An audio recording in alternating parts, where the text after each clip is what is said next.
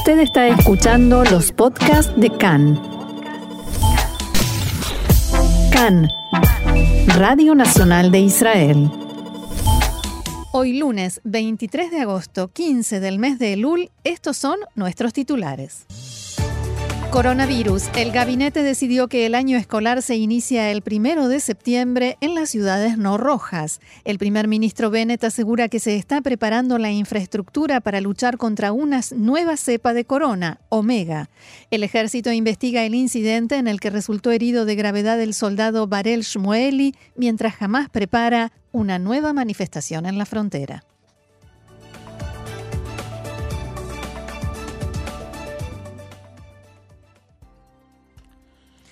Vamos entonces al desarrollo de la información que comienza con coronavirus. Así es, el Ministerio de Salud informa que ayer fueron diagnosticados 6.467 nuevos casos de coronavirus en Israel. Esto implica un descenso en la cantidad de contagios, pero el porcentaje de pruebas positivas aumentó a 6,31% en comparación con menos de 6 en la última semana. Esta es la tasa más alta de resultados positivos desde el comienzo de la ola actual. En total, ayer solo se realizaron 104.000 pruebas en comparación con, con las de más de 130.000 realizadas la mayoría de los días la semana pasada. Al mismo tiempo, el número de pacientes en estado grave continúa estabilizándose y un total de 670 pacientes se encuentran estabilizados en ese estado hay 108 pacientes con respirador. Ayer se sumaron 16 fallecidos por coronavirus y el total es de 6.830 desde el comienzo de la pandemia.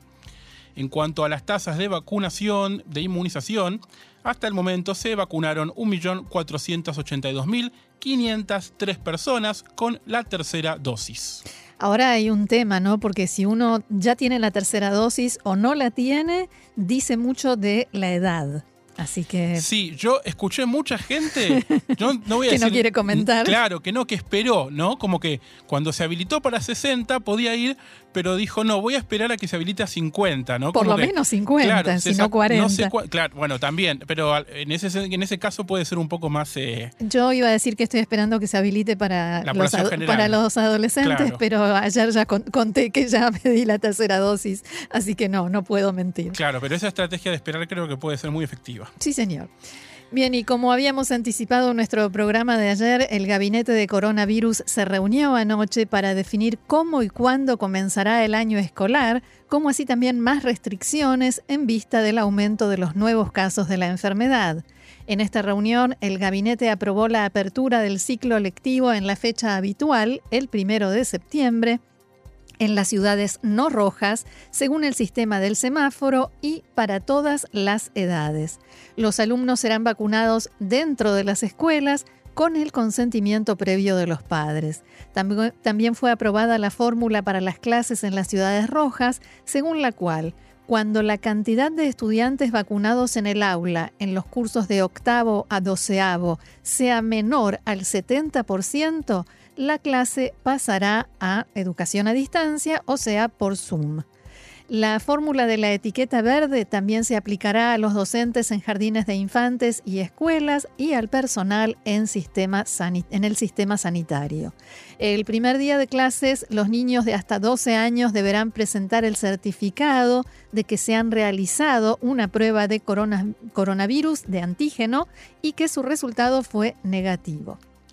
El Ministerio de Salud recomendó durante la reunión que se limite la cantidad de personas que pueden reunirse en todos los ámbitos a un máximo de 500 personas en lugares abiertos y 400 en sitios cerrados, durante tres semanas para frenar el aumento de los contagios y por supuesto, en este punto hubo desacuerdo entre el ministro de Salud, Nitzan Orovitz, y el de Cultura y Deportes, Gilly Trooper, que dice que el primero le había prometido que esta restricción no se iba a someter a votación. Finalmente, Trooper logró que no se sometiera a votación y el tema quedó pendiente. El gabinete de coronavirus también trató la fórmula que se utilizará este año para las plegarias en el Muro de los Lamentos durante las festividades del mes de Tishrei. El ministro de Culto, Matan Kahana, propuso que se permita la entrada de decenas de miles de feligreses, pero divididos en grupos, separados, con la obligación de llevar puesta la mascarilla todo el tiempo y la transmisión en pantallas gigantes en toda la explanada. Todavía no se ha definido si se aplicará la etiqueta verde a quienes concurran a rezar al muro, porque en el Ministerio de Culto temen que esto genere aglomeraciones en las entradas y dificultades para hacer cumplir las restricciones. Por el momento se evalúa la posibilidad de que la etiqueta verde se establezca en el muro como una recomendación y al mismo tiempo hacer una campaña de concientización sobre la importancia de su cumplimiento. Según una presentación que vieron los ministros antes de la reunión, en los últimos días se ha multiplicado por 500 el número de verificados respecto al mes de junio. También se registra un aumento de los contagios desde el inicio del año escolar en la sociedad ultraortodoxa. Los datos también muestran que hay 16 pacientes de 40 a 60 años que están conectados a respirador y otros 4 son mayores de 60 años. De estos 20 pacientes, solo 4 están vacunados. Un dato un poco más positivo, el coeficiente de infección se, redujo a 1,2 y el resumen de las últimas semanas muestra que no se han informado sobre efectos secundarios anormales de la tercera vacuna contra el corona. Según la presentación del profesor Eran Segal, responsable del modelo de previsión de coronavirus en el Instituto Weizmann, hubo una disminución en la tasa de aumento de la cantidad de nuevos pacientes graves, 98 en comparación con 144 que era lo que se había previsto. De acuerdo con el profesor Segal, por cada persona verificada hay un promedio de una persona que está enferma pero no fue diagnosticada. Por lo tanto, hay 6,25 millones de personas vulnerables, o sea, no vacunadas o parcialmente vacunadas, que están expandiendo la pandemia. Los ministros aprobaron también anoche las condiciones para el viaje de este año a Uman en Rosh Hashanah. En base a esta resolución, todos los israelíes que viajen a Ucrania, incluidos los vacunados y recuperados, deberán presentar el resultado de una prueba de corona negativa realizada hasta 72 horas antes del vuelo. También al regresar de Ucrania deberán realizarse otra prueba de corona y entrar en aislamiento durante 14 o 7 días, esto sujeto a dos pruebas negativas. El canciller Yair Lapid participó por primera vez en forma directa en la reunión de gabinete de Corona, ya que en la anterior lo hizo por Zoom desde Marruecos. El ministro de Finanzas, Avigdor Lieberman, no estuvo presente. El ministro de Culto, Matan Kahana, tampoco participó en la reunión, aunque se discutió y aprobó el esquema de los viajes a Uman que él preparó. Desde la oficina de Kahana explicaron, el ministro está en unas vacaciones familiares programadas hace mucho tiempo, entregó todos los materiales relevantes con anticipación y fue actualizado durante la reunión del gabinete sobre los problemas que surgieron.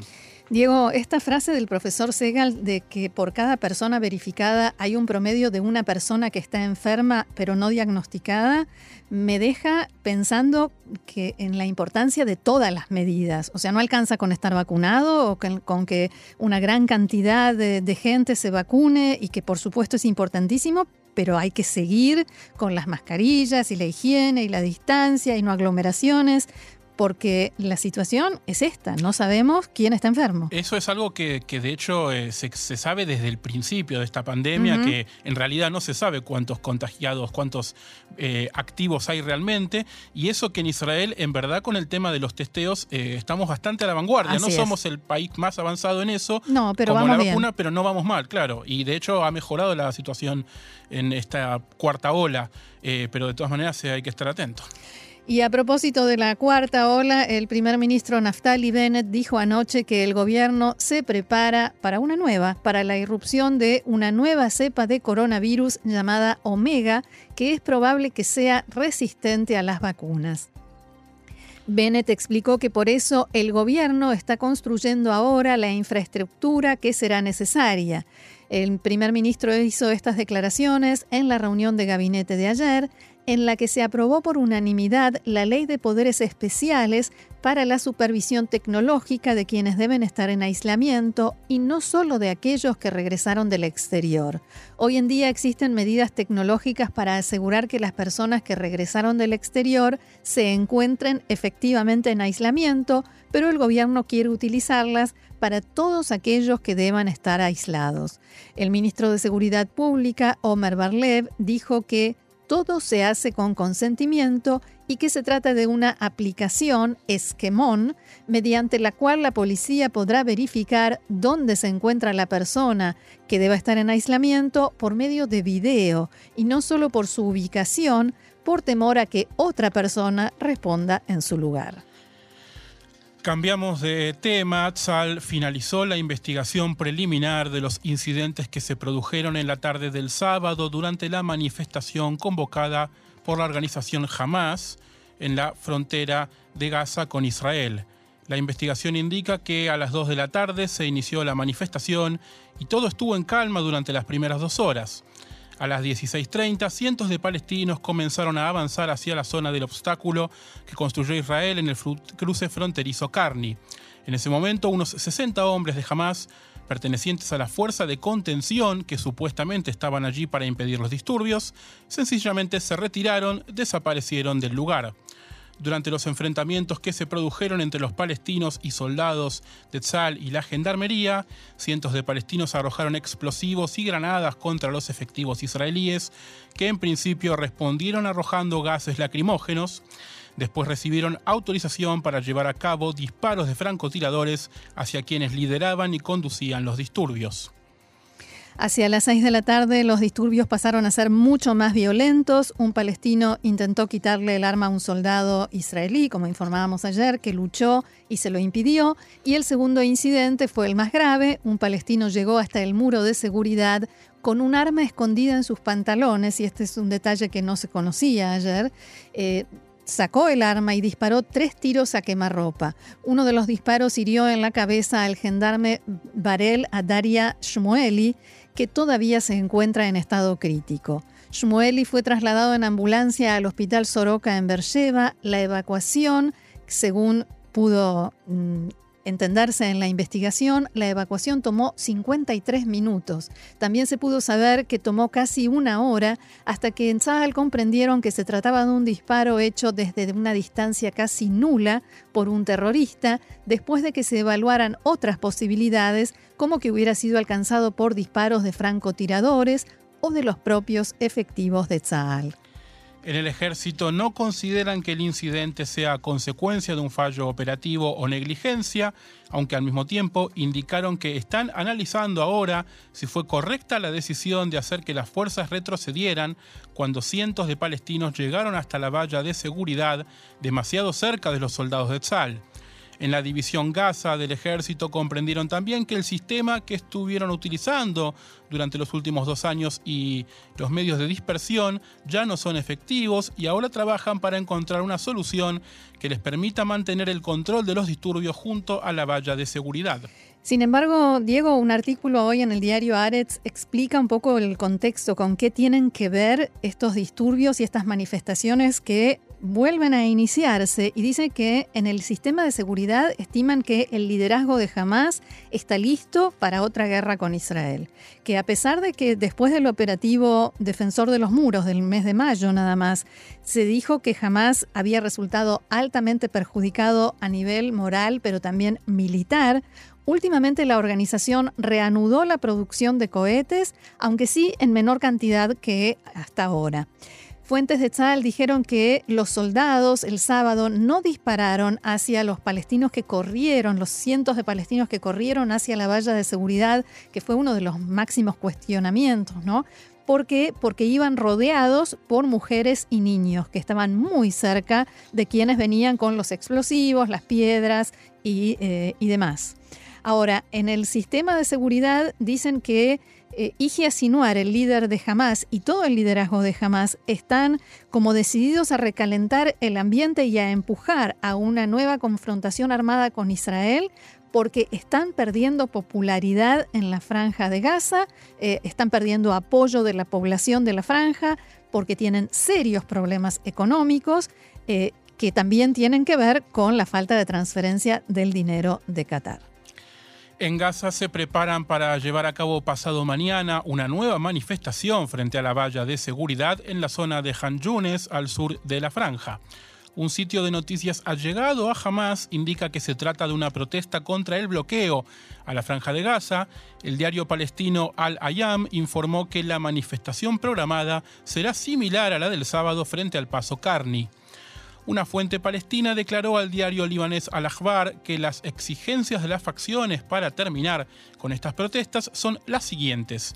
El ingreso de material de construcción para proyectos de rehabilitación de la franja, apertura total de los pasos fronterizos y entrada ilimitada de mercancías, como así también puesta en práctica inmediata del acuerdo alcanzado para la transferencia del dinero de Qatar.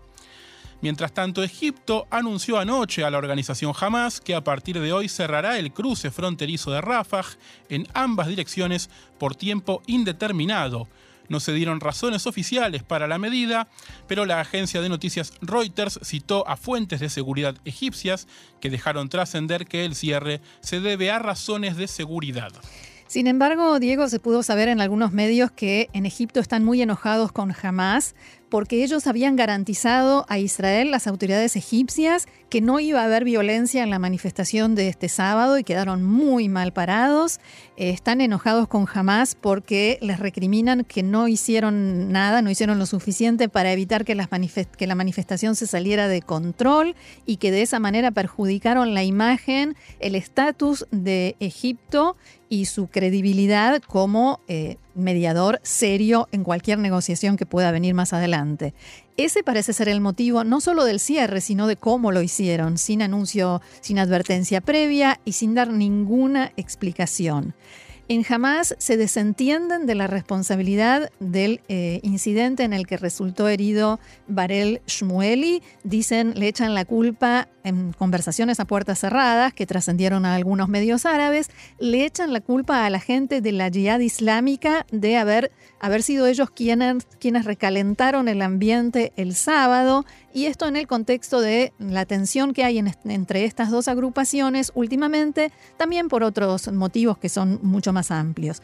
De todas maneras, según fuentes en Gaza, el palestino que disparó contra el gendarme israelí es un hombre de Hamas y en este momento está en una especie de prisión defensiva, de protectora, en una cárcel de Hamas por temor a que Israel intente atentar contra él.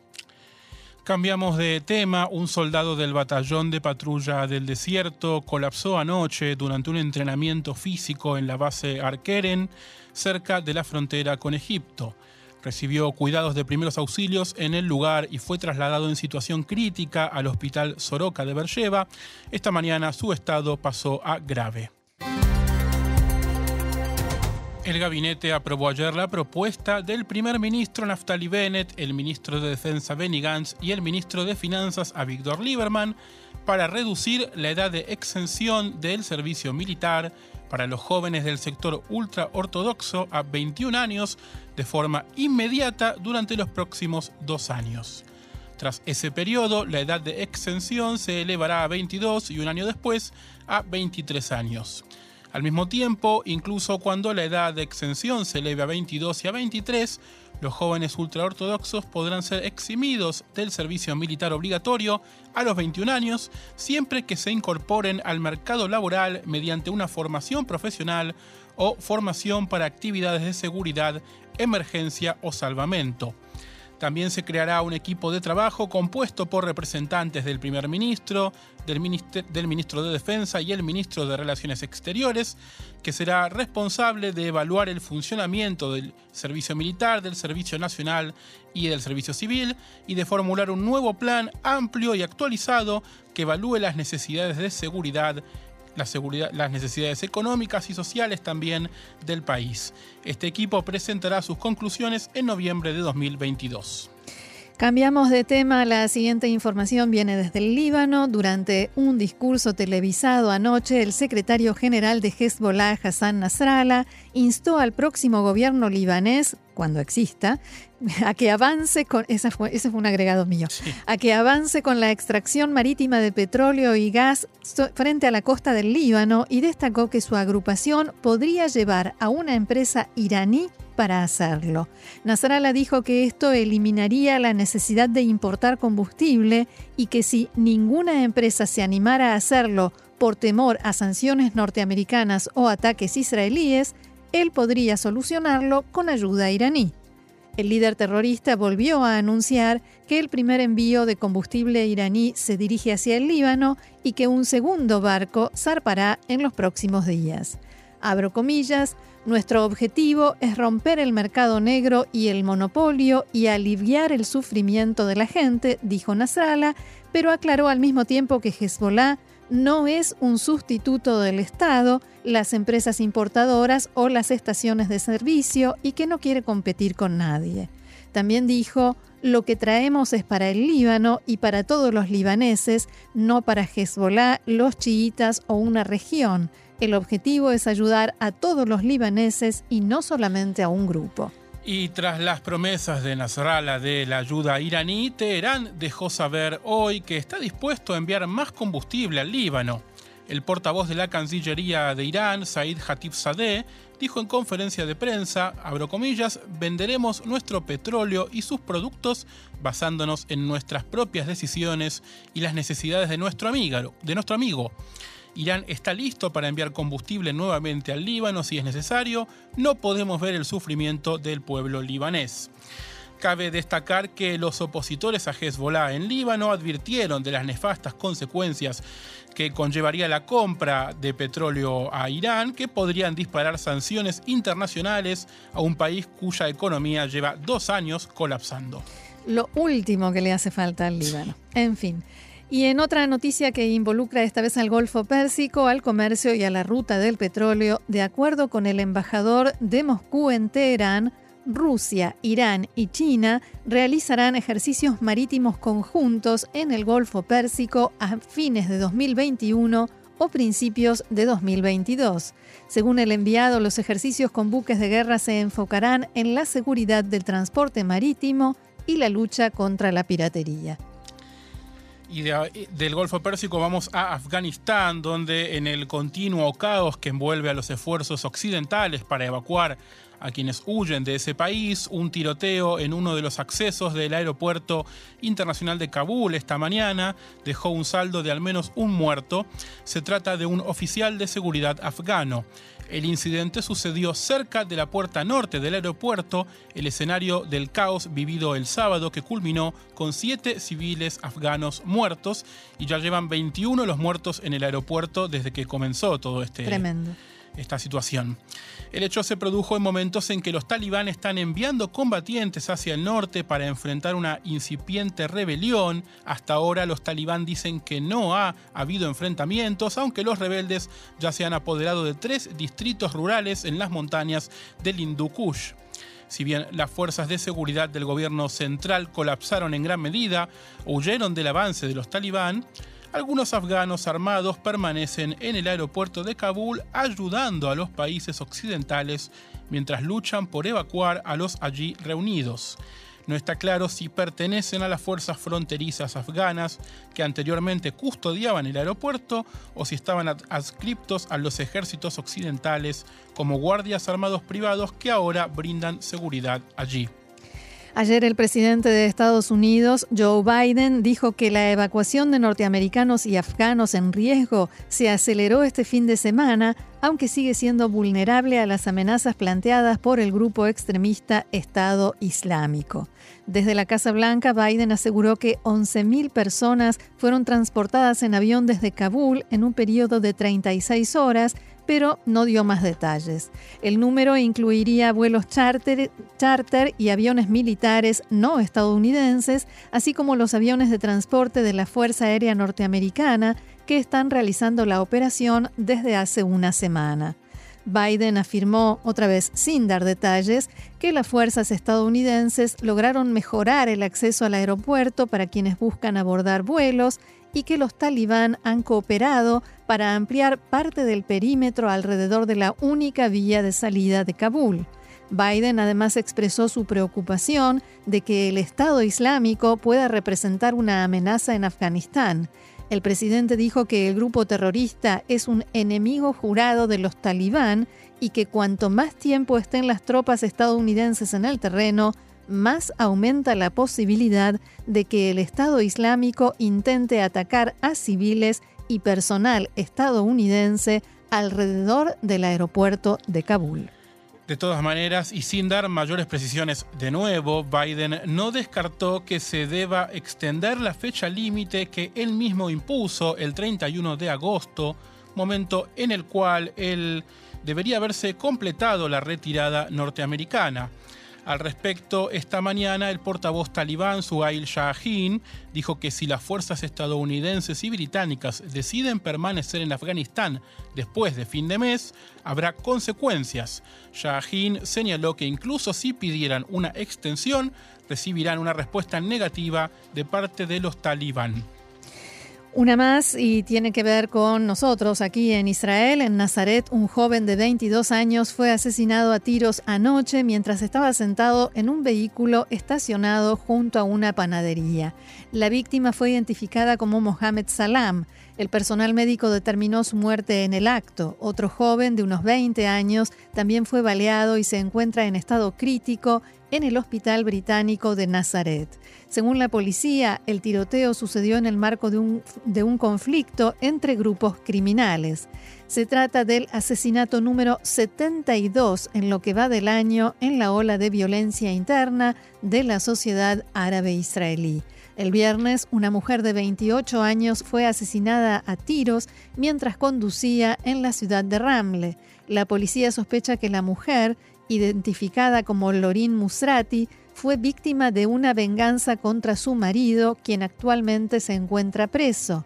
El ex marido de Lorin, Ramadán, y su padre fueron asesinados en un doble crimen cometido en 2015 en la misma calle en la que murió ella.